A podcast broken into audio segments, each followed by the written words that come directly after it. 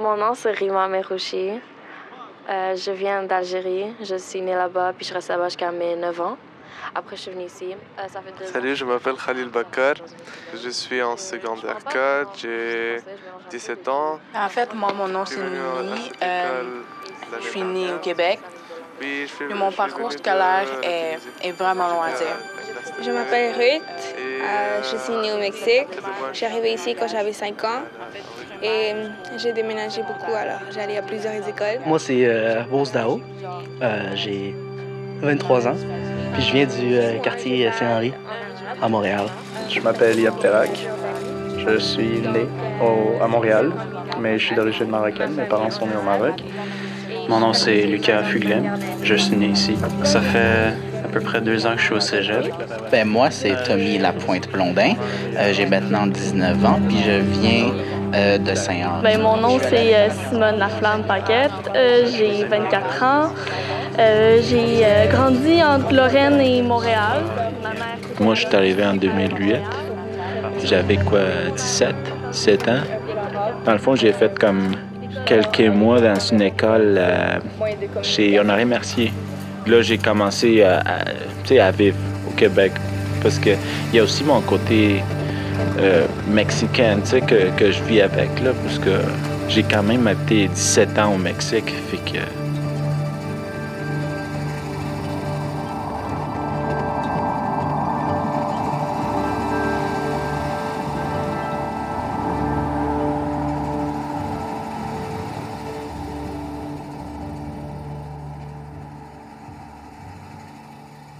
m'appelle euh, Akosh Verbocci. Je suis auteur. En tout cas, j'ai écrit un livre qui s'appelle Rhapsodie québécoise pour parler d'identité, de questions linguistiques du point de vue d'un immigrant qui est arrivé ici au Québec sans parler le français, puis qui aujourd'hui a le français comme langue d'usage et normale et qui est devenu ma première langue, même si c'est pas ma langue maternelle. Alors moi, j'arrive au Québec en 1986. J'ai à ce moment-là 11 ans. J'arrive avec euh, ma grande sœur et ma mère qui a décidé d'immigrer au Québec pour fuir euh, sa situation économique, surtout en Hongrie. Elle décide donc de quitter pour le Canada et elle se retrouve un peu par hasard au Québec, à Montréal, sans trop savoir euh, la la situation linguistique, la dynamique linguistique ici. Depuis que je suis au Québec, moi, je m'appelle Talia Almona. Mais euh, avant euh, de vivre au Québec, je m'appelais Talia Wagi William Wassef Almona. Parce que dans mon pays natal, quand je suis arrivée au monde, légalement parlant, l'enfant portait le nom de son père, de son grand-père, de son arrière-grand-père. Donc, le Almona, finalement, est typiquement québécois. Moi, je suis née en Égypte et je suis d'origine italienne et grecque. J'allais dans une école euh, en Égypte euh, où j'apprenais le français déjà. Comme on apprend l'anglais ici dans les écoles francophones, si tu veux. Mais quand je suis arrivée ici, il y a quand même un choc qui se fait parce que la langue que j'ai apprise, moi, c'est un français normatif. OK? C'est pas le, le français québécois.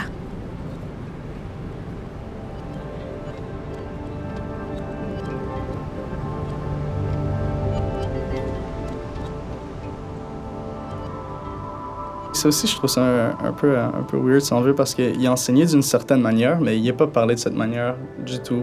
Genre, euh, jamais tu vas entendre un, un jeune du primaire s'exprimer de la façon qu'il l'apprend en classe. Puis je pense que ce qu'on apprend, c'est plus la, littérature française, puis je pense que c'est plus, genre, euh, la façon correcte de l'écrire. Mais euh, ça se voit plus ou moins quand tu parles avec quelqu'un. T'as pas l'impression qu'il a appris ça nécessairement de l'école ou quoi que ce soit. Moi, mon français, je l'ai appris ici au Québec. Quand que je parle avec un, Français de France, euh, je comprends la moitié de ce qu'il dit. Moi, mon français, c'est c'est un français, euh, on pourrait dire, euh, je suis un Mexicain qui essaie de parler comme Québécois.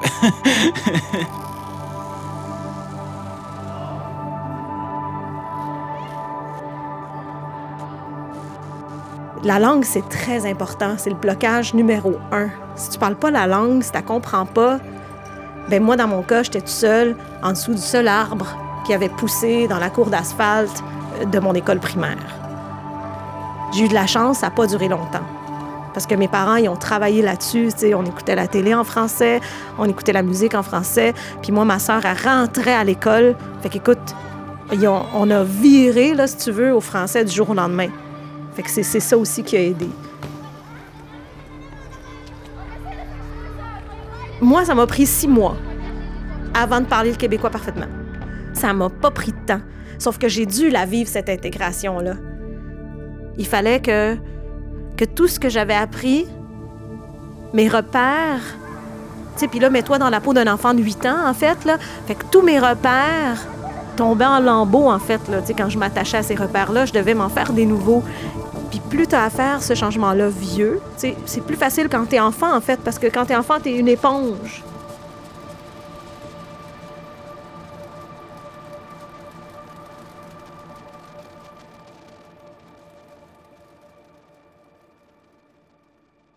D'abord, il y a eu la loi 101 qui m'a obligé d'apprendre le français. Avant la loi 101, la très grande majorité des immigrants optaient pour une éducation en anglais pour leur enfant. Donc, assez rapidement, le français devient la langue dans laquelle je suis plus à l'aise, même si, évidemment, j'essaye euh, de faire semblant d'apprendre l'anglais ou de parler anglais, ou euh, je comprends qu'il faut aussi apprendre l'anglais pour euh, survivre.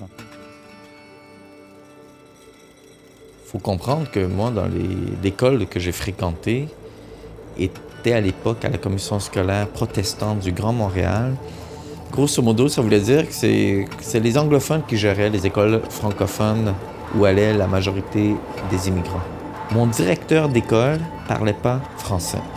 Donc les directives à l'école pour qu'on parle français n'étaient pas très crédibles.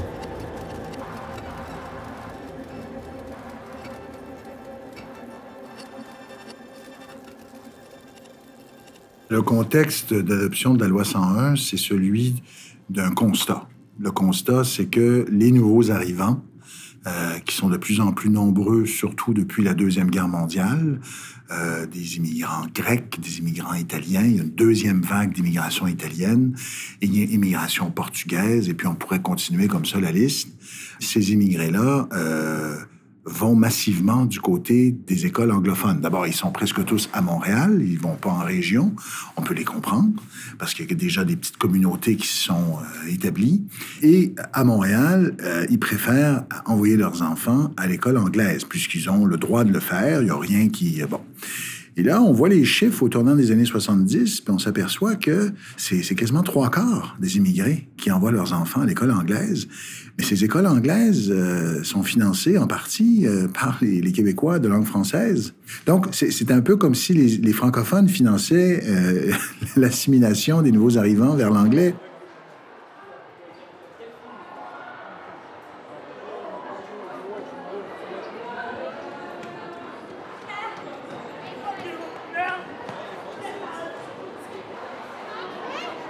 Suis venu à cette école l'année dernière oui, je suis, venu de la Tunisie. J'étais à la classe d'accueil. Et euh, après deux mois, je suis allé à la, au régulier. Moi, à la maison, on parle l'arabe.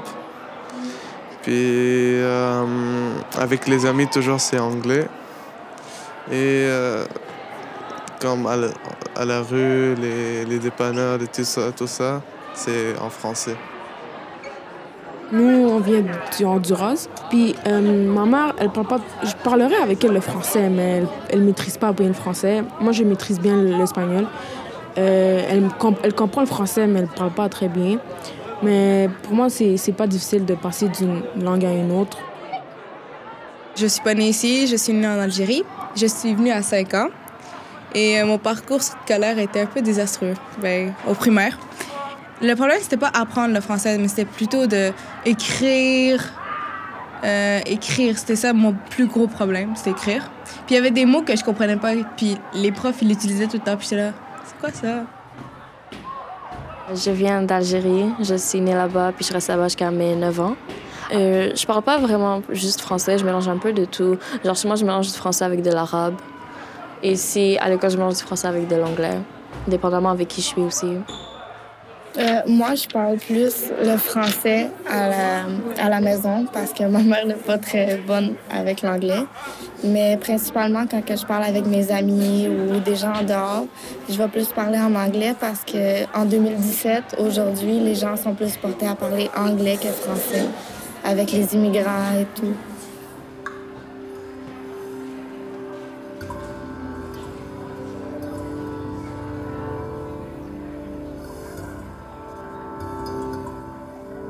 Autre élément, c'est que euh, dans les, dans les familles, dans beaucoup de familles de nouveaux arrivants, euh, ces gens-là ont leur langue, euh, leur langue initiale. Ça peut être le chinois, ça peut être l'espagnol. Bon. Ils arrivent ici, leurs parents tiennent à ce qu'ils parlent anglais, donc ils vont apprendre l'anglais d'une façon ou d'une autre, et en plus, ils vont apprendre le français. Donc, ils auront très rapidement trois langues et ils auront un rapport à la langue française qui est un rapport de langue de communication. On échange des informations, mais pas le rapport de, l'attachement à, une communauté de culture et de destin. Les objectifs de la loi 101 d'amener à une socialisation, à une sorte d'adhésion à une communauté, à un projet, ben, c'est plus difficile. Mais l'essentiel, en tout cas, c'est que ces gens-là parlent français, comprennent le français, euh, et, euh, ça c'est un effet extrêmement positif.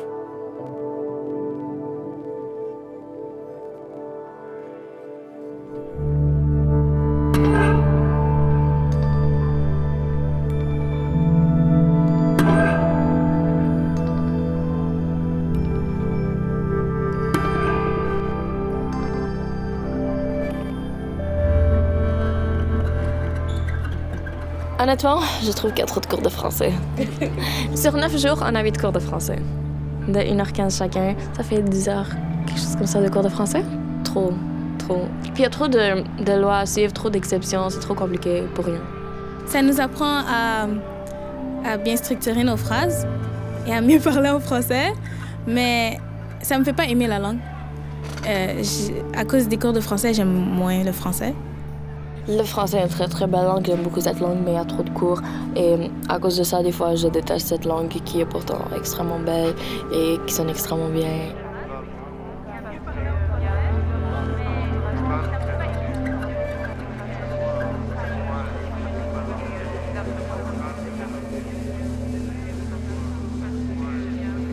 Examen de lecture, grammaire. Je ne pas tant que ça. Je me débrouillais bien, fait que c'était correct, c'était facile pour moi. Mais je me voyais tellement pas prof de français quand j'étais au secondaire.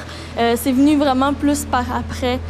Mais encore là, euh, enseigner le français au secondaire, on dirait que ça me fait un peu peur parce que j'ai pas envie de faire quelque chose de plate. Moi, mes élèves trouvent pas qu'avoir du français à chaque presque à chaque jour de la semaine, c'est trop. Peut-être que si je faisais de la grammaire pendant une heure et quart, ils seraient peut-être pas contents de venir. Mais c'est parce que je fais 15 minutes de lecture, les petites lumières tamisées, euh, tu peux lire une bande dessinée si tu veux, tu te relaxes avant qu'on fasse d'autres choses. Après ça, je jase un peu avec toi. Après ça, on fait un petit peu de, grammaire. Il y a une fréquence là aussi, justement, puisque j'y vois presque tout le temps, je peux me permettre de cogner des fois sur le clou sur certaines euh, notions pour que ça rentre. Puis après ça, ils sont rendus bons, puis je peux passer à d'autres choses. Si je les voyais deux fois par semaine, d'une fois à l'autre, il y aurait le temps d'oublier. Puis c'est pas vrai que les élèves sont désintéressés. Quand tu rends ça intéressant, quand tu rends ça comme un défi, un quiz, un jeu, les élèves, ils voient pas que le français, c'est un jeu. Ils voient ça très, très balisé, très, très strict. Mais quand tu le rends comme un jeu, ils aiment ça apprendre. Puis ils sont fiers de le savoir, le souvent. Ah oui, je le sais, je le sais, ça, je le sais. Ah, ben, super. Fait que ça dépend de l'approche.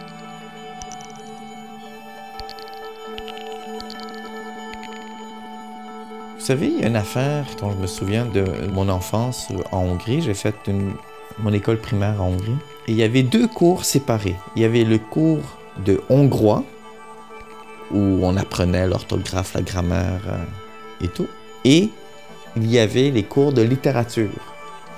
C'était deux cours différents. Il y a un cours où on, allait euh, se faire chier avec les, les règles euh, puis des dictées. Puis un autre cours, on lisait des livres, des poèmes, euh, on faisait du théâtre et où on maniait la langue, on apprenait à manier la langue autrement. Alors, euh, moi, je m'inspirerais de cette expérience hongroise. Je trouve que c'est pas bête, cette façon de distinguer ce qui est amusant puis ce qui est emmerdant. La langue permet ça. Tous les enfants peuvent apprendre la poésie, tous les enfants peuvent apprendre les fables, tous les enfants comprennent les contes. Fait que je comprends même pas qu'ils soient pas partout dans les écoles. Les auteurs, les, contes, je, je, pourquoi c'est pas là? Je veux dire, euh, tu peux très bien montrer un poème de Gaston Miron à un enfant, il va le comprendre, il va comprendre quelque chose. Moi, en atelier de médiation avec les jeunes, je leur demandais de le traduire dans leur langue maternelle. Mais entendre Miron dans toutes les langues du monde, là, c'est ça aussi, c'est valoriser la culture francophone. Aujourd'hui, comment ça sonne? Qu'est-ce que c'est?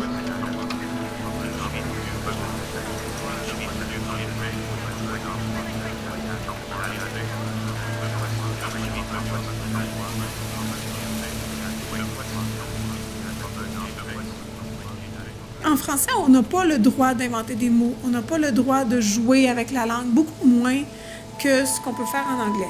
En français, c'est les grands artistes qui ont le droit de jouer avec la langue. D'ailleurs, en français, il y a des noms de figures de style comme l'anacolute, comme le zeugme, comme la redondance. Dans les cours de grammaire, on enseigne ça comme des fautes.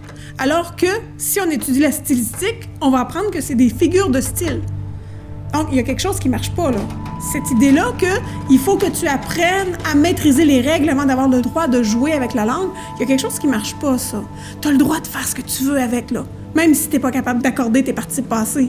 sais. Donc, cette, cette idée-là que il y a une bonne langue et une mauvaise langue, et le jeune doit maîtriser la bonne langue avant d'avoir le droit de faire des choses, bien ça, ça mine la volonté des jeunes de faire quoi que ce soit.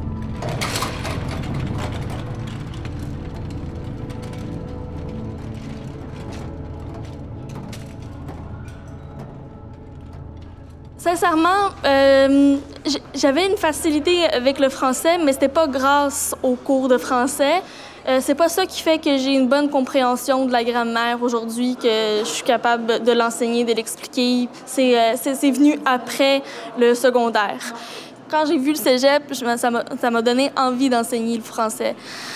Euh, parce que je préférais l'approche des profs, je préférais l'ambiance, euh, je trouvais ça bien plus le fun. Fait c'était une porte pour moi.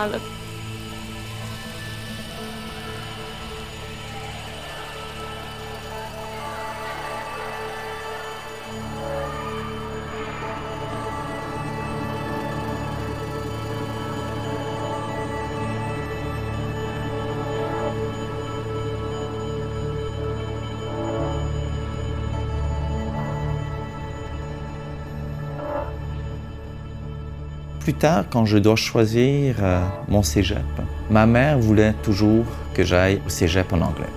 Et pour évidemment aller euh, à McGill plus tard, au pire à Concordia, mais pour elle, c'était clair qu'une vraie réussite sociale, la vraie réussite de son immigration ici, c'était que je finisse à McGill. Je l'ai déçu à ce niveau-là, parce que j'ai fini à l'UCAM.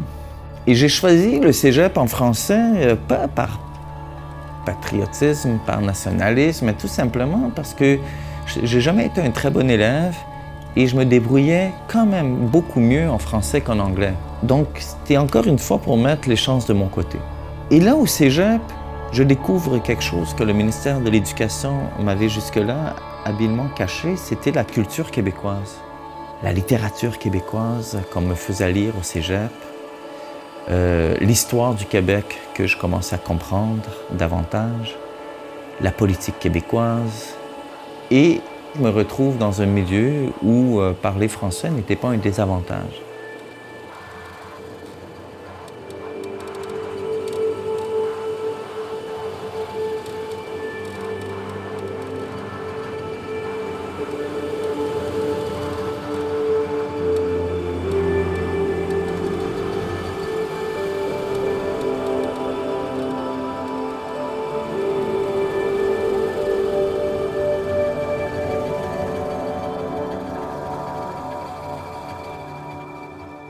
J'ai trouvé ça très difficile de, faire le switch euh, cégep secondaire. Parce que euh, au cégep, le, français était axé seulement sur la littérature, à analyser des textes. Puis on n'avait pas vraiment beaucoup fait ça au, secondaire. On a fait des textes argumentatifs ou des, affaires de même. Fait que j'ai quand même un petit peu bloqué. J'ai pris des, cours de, de, de tremplin deck. J'ai trop échoué français. Puis ils m'ont ressorti. Euh, je connais des gens qui ont, qui ont refait leur, leur premier cours de littérature en français. Ils l'ont refait quatre fois en renforcement parce que justement, à cause de quel point est-ce que c'est compliqué, à quel point est-ce que c'est. On ne l'apprend pas de cette façon autre part qu'à l'école. Puis je pense que ce système, ce système d'éducation, pour la langue, devrait peut-être être un peu plus ouvert. Peut-être juste aussi être un peu, plus, un peu moins compliqué dans le sens où je, pense pas que les règles de français ou les règles de la grammaire devraient changer ou être, euh, être euh, dumbed down, genre. Je pense que la façon de l'enseigner devrait être plus, euh, plus ouverte. On se rencontre beaucoup, là, nous autres, euh, comme profs du secondaire. On, en rencontre souvent beaucoup les profs du primaire des écoles bassins avec qui on travaille. Fait que souvent, tous les jeunes qui sont susceptibles de fréquenter l'école secondaire de quartier, on va travailler en collaboration au niveau des maths et du français avec les profs du troisième cycle du primaire. Mais cet arrimage-là des pratiques ne se fait pas, je ne crois pas, j'en ai jamais entendu parler, du secondaire au cégep. Fait que c'est sûr que il y a peut-être un gros fossé entre les deux cours de français secondaire 5 et cégep.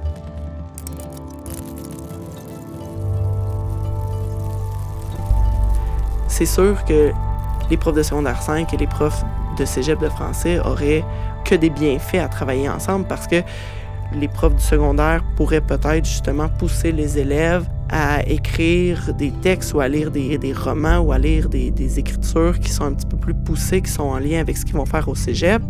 Et aussi, les profs de français du cégep pourraient avoir un langage commun, un vocabulaire commun avec ce qui est utilisé au secondaire. Souvent, ce qui arrive, c'est que d'une année à l'autre, les élèves ont toujours l'impression de recommencer un nouveau français juste parce que les profs n'utilisent pas nécessairement les mêmes mots. On s'est rendu compte qu'en utilisant tout le monde un vocabulaire commun, il y a vraiment une suite qui se fait euh, en français, puis les élèves ils ont vraiment plus tendance à dire Ah oui, ça je l'ai vu, ça je l'ai vu, donc mes bases sont là, puis je peux pousser plus loin.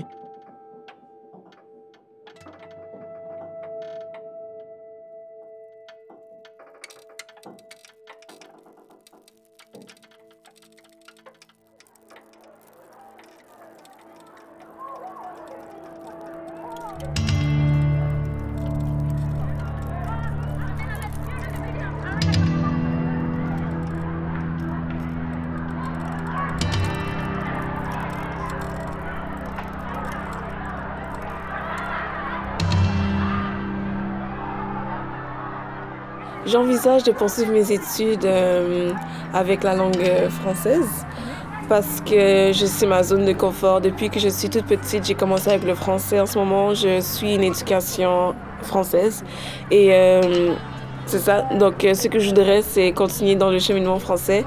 Mais je dois dire que les gens m'encouragent fortement de continuer en anglais parce que d'après eux, ça donne beaucoup d'opportunités. Mais disons que ça reste à voir.